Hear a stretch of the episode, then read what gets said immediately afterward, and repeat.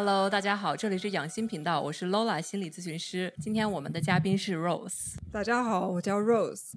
我自我介绍一下，我是 Lola 的朋友，然后我是美国人，嗯、在俄勒冈州出生的，但是我在中国工作了几年，呃，也在中国和日本都流水过，然后我跟一个中国的女生结婚了。我们这一期呢，其实就是想聊聊关于心理健康的事情。就是首先呢，因为 Rose 她有在中国、日本和美国都有待过，然后本身 Rose 我们也会聊一些关于心理健康的东西，想要先了解一下，就是整体来说，你觉得你现在的心理健康怎么样？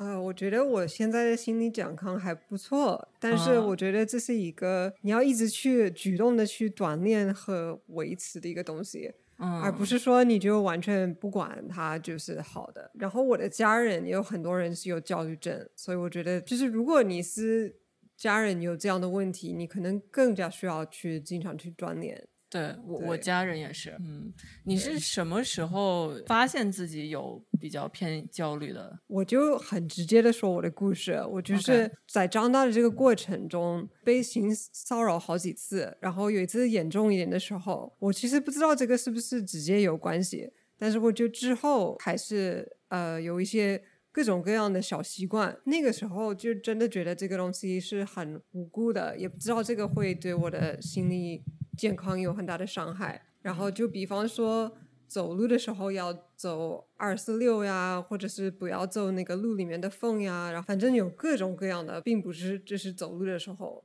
会有这样的行为。其实我就是保持了这样的行为很久了，然后过你几年我。其实大概也知道这个是 OCD，然后 OCD 中文应该叫强迫症，对，然后有一些人可能知道，其实强迫症里面也是有不同类型的，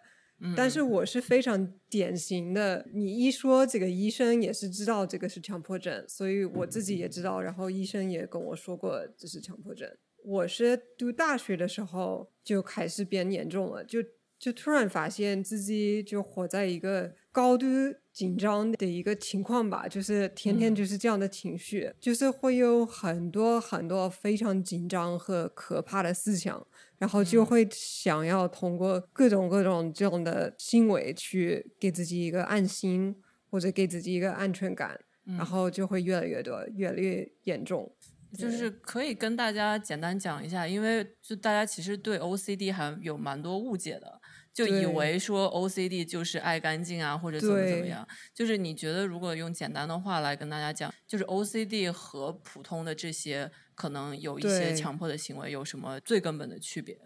我觉得一个最大的区别就是说，你为什么会做这个行为？因为你做这个行为，它只是这个结果。然后，其实这个行为虽然它会 OK，可能会花你很多时间，但它并不是最可怕的点。最可怕的点就是你天天是非常非常高度紧张的。回头看，然后因为我现在就是对这种焦虑症比较熟悉嘛，我知道你每一次有这样的行为，你其实，在 training 自己的大脑，然后再叫他说：“哦，你是真的有危险了。”然后真的通过一种行为去避免了，对去避免了，哦所以你的大脑就觉得哦，这个真的很重要。我就是给你发这样的信号，然后让你做这样的行为是是对的，呃，让你可以生存下去。然后这样的反应就会越来越强烈，到最后，很多人可能看到的只是说一个人洗手很多次，或者做某一个小动作很多次。我们当然都是有逻辑的，我们知道这些东西没有用，也很清楚的知道这个没有任何逻辑。可是你心里就感觉就是有一个巨大的危机一样，就就相当于是区别，就是如果我爱干净的话，我家里面干净我会开心，不干净我会觉得哦也没什么。但是如果是有强迫症的话，就会觉得如果家里不干净，就会有非常非常不好的事情发生。所以说每天都会笼罩在这个恐惧的情绪里面，然后就是会压力压力非常非常的大，而且不是那种一般的恐惧，就是会觉得真的是最可怕的事情会发生的恐惧。对，就是你的嗯心里就好像你要跳楼一样，就是那种嗯感觉。嗯对我说一下这种 intrusive thought，因为嗯这个是很多有焦虑症的人会有的一个问题，嗯而且我觉得这个问题很可怕，因为其实这个东西是非常正常的，但是很多人有很严重的 intrusive thought，中文应该叫侵入性思想，就是他会很容易走到一个想要自杀的一个一个路，因为你如果活在这个很高度紧张的这个状况的话，正常就想去的一个很 random 的一个东西，你就会觉得它很可怕。我就给大家举一个例子，嗯，就比方说我的另外一半，他就不太容易焦虑，还觉得如果他有个 random thought，他觉得很好笑，所以比方说他在开车。然后一个人走到他车前面，然后走的特别慢，一直要等他，他就会开玩笑说撞他，然后就觉得他觉得这个很好笑，他觉得没有什么。如果你是很容易焦虑的人，你同时高度紧张，然后同时有这个思维，你就会觉得很害怕，有一个很强烈的反应。最可怕的是，你如果对一些东西有很强烈的反应。你的大脑就觉得这个也是很重要，然后要经常给你提示对暗示这个东西。嗯你其实真的跟正常的人没有任何区别，但是你就觉得自己突然你的思想就是非常的可怕。嗯而且这一点压力很大的是，你是没有办法跟别人说的。很多时候有这种侵入性的一些想法，它其实是有一些羞耻的，是的，就是你也不不太敢跟别人分享，因为怕别人误会。对，而且一般它是什么样的内容呢？它就是你最讨厌的内容。所以，比方说，你最讨厌有一些人是对觉得觉得一些病最可怕，他可能天天在担心自己的 cancer 或者是得某一个病。如果你觉得，比方说一个恐怖片子或者某一种暴力特别可怕，你可能天天会想到这个东西。其实这个没有说你有任何问题，其实这是非常正常的。就是一般他会抓住你最讨厌的一个东西来去威胁你，然后就是一个恶性循环，让你保持这些强迫啊这些行为。就需要注意的是，这个这些思维，它并不代表你是这样的人。对的就，如果说你有这样可怕的思维，就是没有什么好羞耻或者什么的，就这只是说你的大脑在骗你，你的大脑在努力的让你去对这个东西有更多的注意，这样就可以保护你自己。就其实是你大脑在保护你，但是就是有一些过于极端了，然后就有这样的一些行为。是的，是的，而且因为我们的大脑控制我们的压力荷尔蒙的部分，它并不是关逻辑的，也不是关语言的，对，它只是通会通过你的一些体体验和一些行为，嗯，来决定它要不要给你发这些荷尔蒙啊，要不要给你这个呃紧张的反应。所以，如果你天天有这样的行为，它就会被 training 恶性循环。对，嗯嗯。对，如果说现在现在有人在看我们的节目的朋友，他们自己有 OCD，有什么话你会想跟他们讲吗？呃，我先就说自己怎么好起来了吧，就是我是通过很多 YouTube 上面的呃视频，比方说有一个叫 Dr. Stephen Phi- Phillipson，还有就 ERP，就是有很多资源，然后它可以帮你 practice 一些方法去面对，你一定不能让自己做这些强迫的行为，而且要告诉自己，OK，世界就是这么可怕，很可怕的事情。它真的是有可能发生，当然这个概率非常非常低，但是你就是要接受，你是没有办法控制的。嗯，然后你只能通过这个方法，就是重新去 training 你的 brain，就是不要发这种信号。然后我就想跟大家说，你不光是 OCD，或者是你也有可能是更轻、更常见的一些 anxiety，或者是某一个事情让你很紧张，然后你知道你的这个反应可能有点过度严重，你其实这个都是可以变的，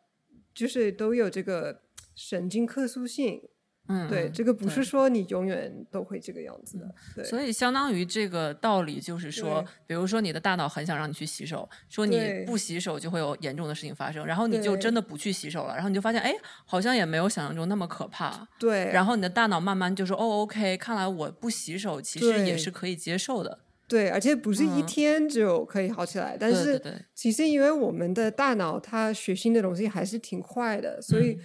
呃，大家如果很努力的话，就是几个月就可以有一个很大的一个变化。嗯，OK。所以你最开始的时候，你做的改变是什么？首先，我一开始的时候是没有办法停掉所有的这些行为，嗯，我就慢慢从我觉得没有那么可怕的开始改，然后嗯慢慢慢慢盖自己，开开始盖自己最那种最可怕的。我觉得这个也是一个很重要的点，因为虽然 OK 你很清楚的知道这个东西没有用，没有逻辑，但是你的心理上的这个 emotion 真的是真的是像你要死了一样，就是很嗯可怕。所以呃，我觉得大家一定要你一定要坚持。所以从行为上就是有很多可以做的。对，如果说是就是思维呢，就是侵入性思维的话，最开始的话要用什么方法来改变呢？对，我觉得侵入性思维嗯就是两个方法。第一是你不能觉得自己有问题，对不对？你就要知道这个其实是非常正常的，然后你不能去怕它。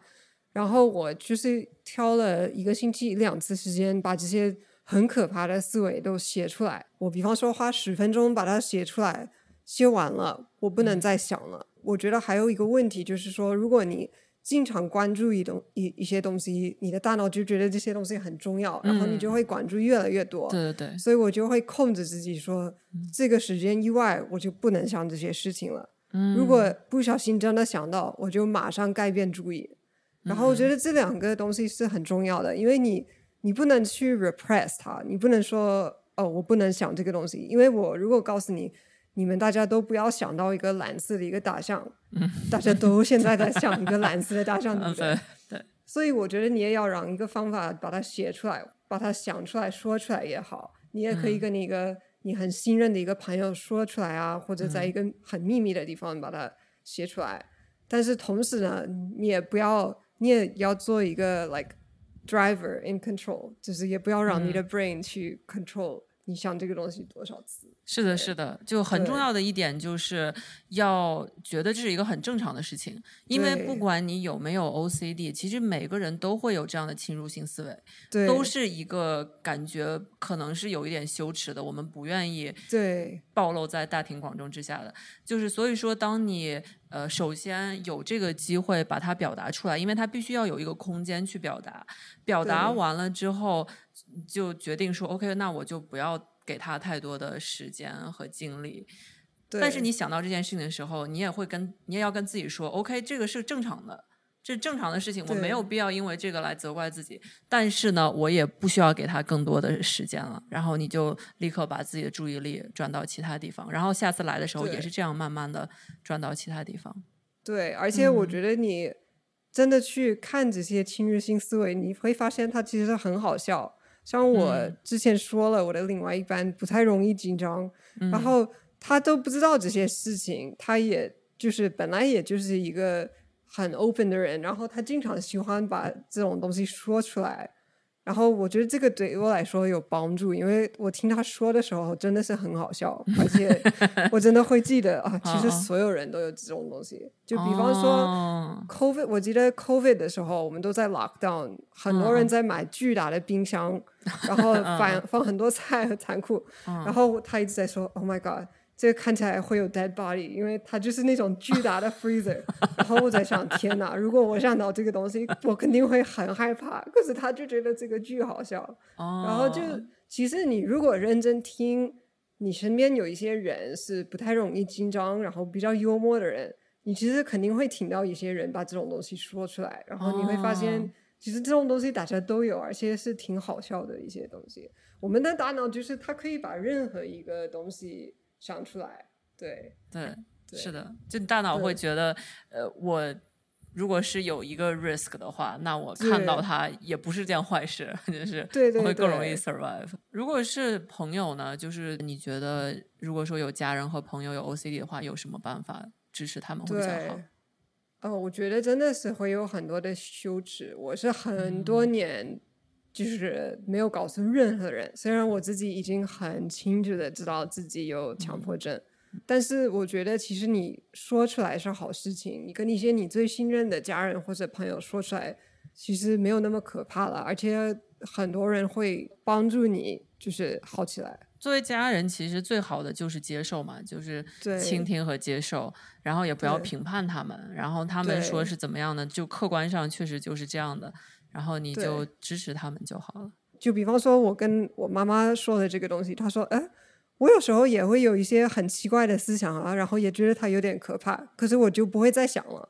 它就是你就会觉得你没有那么孤单了。对哦，对你觉得就是你的 OCD 和环境有关吗？尤其是文化，比如说你在日本和中国和美国，这个有对你有什么影响吗？我觉得这个问题还是挺 interesting 的，嗯。就是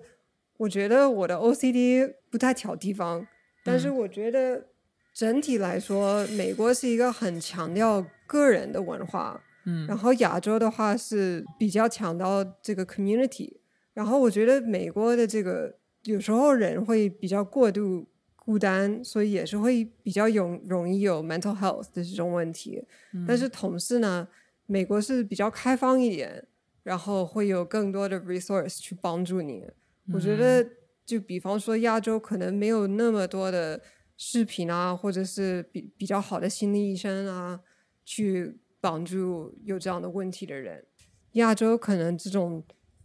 意识和这种资源比较少，所以我觉得有心理健康的问题的人在亚洲会感觉到很羞耻。对对，我觉得我觉得有这种，就是大家会很害怕跟别人不一样，对，然后呃，但是其实一旦你说出来之后，就发现很多人其实跟你是一样的，大家都有这样的问题。是的，就是其实我有过这种很严重的焦虑，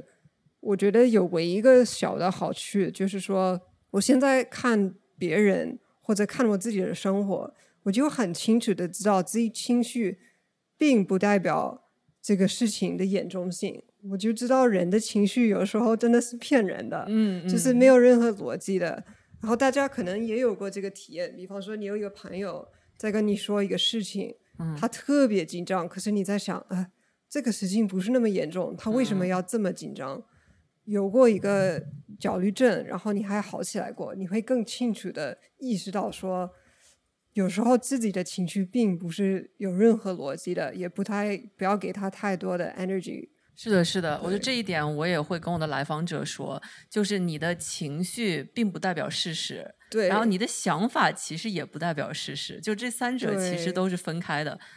对当然，你可以通过改变一个地方，然后来影响另外两个。但是你的情绪，比如说你有时候很害怕，很害怕，并不代表这件事情真的就是会给你带来危险。是的，是的，人生很长嘛，就是你现在发生一件不好的事情，从之后来看，或许就是很很小的事情，或者是你人生的一个转机。你应该见过很多就是各种各样的心理健康的问题。你觉得中国人和美国人有什么区别吗？我感觉最大的区别是我一般美国的来访者，他们都会跟我很长时间。就是我有两哦年、三年，然后甚至时间更长的这些，但是很多来自中国的来访，他们一般是来找我，是因为他们有一个 crisis，就有一个哦很迫在眉睫的一个事情需要解决，然后我会跟他们，比如说工作几个 session，然后几几个 session 之后，他们觉得哎，我现在情况好一点了，然后他们就觉得 OK，那就那就暂时先不需要这个服务了。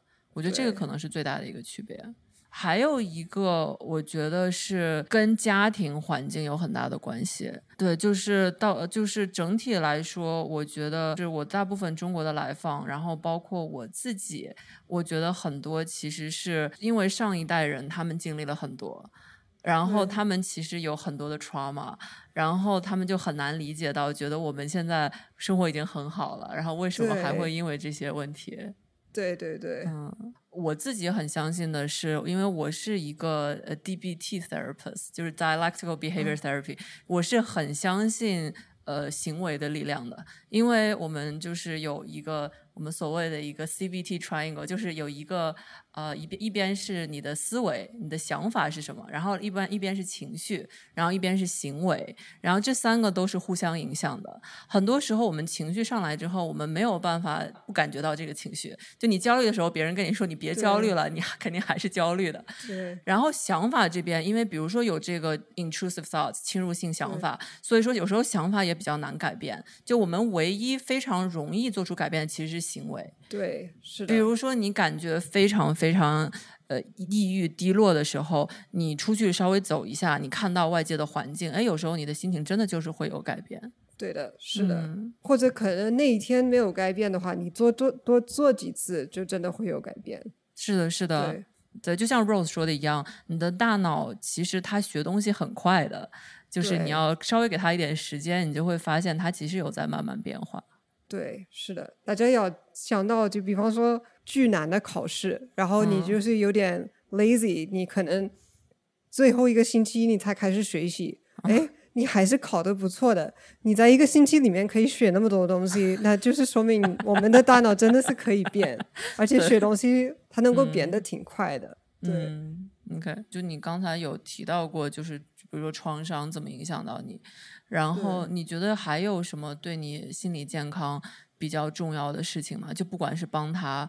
帮助他，还是对他有有不好的影响？除了我已经讲过的，我觉得没有某一个事情对我有特别大的伤害。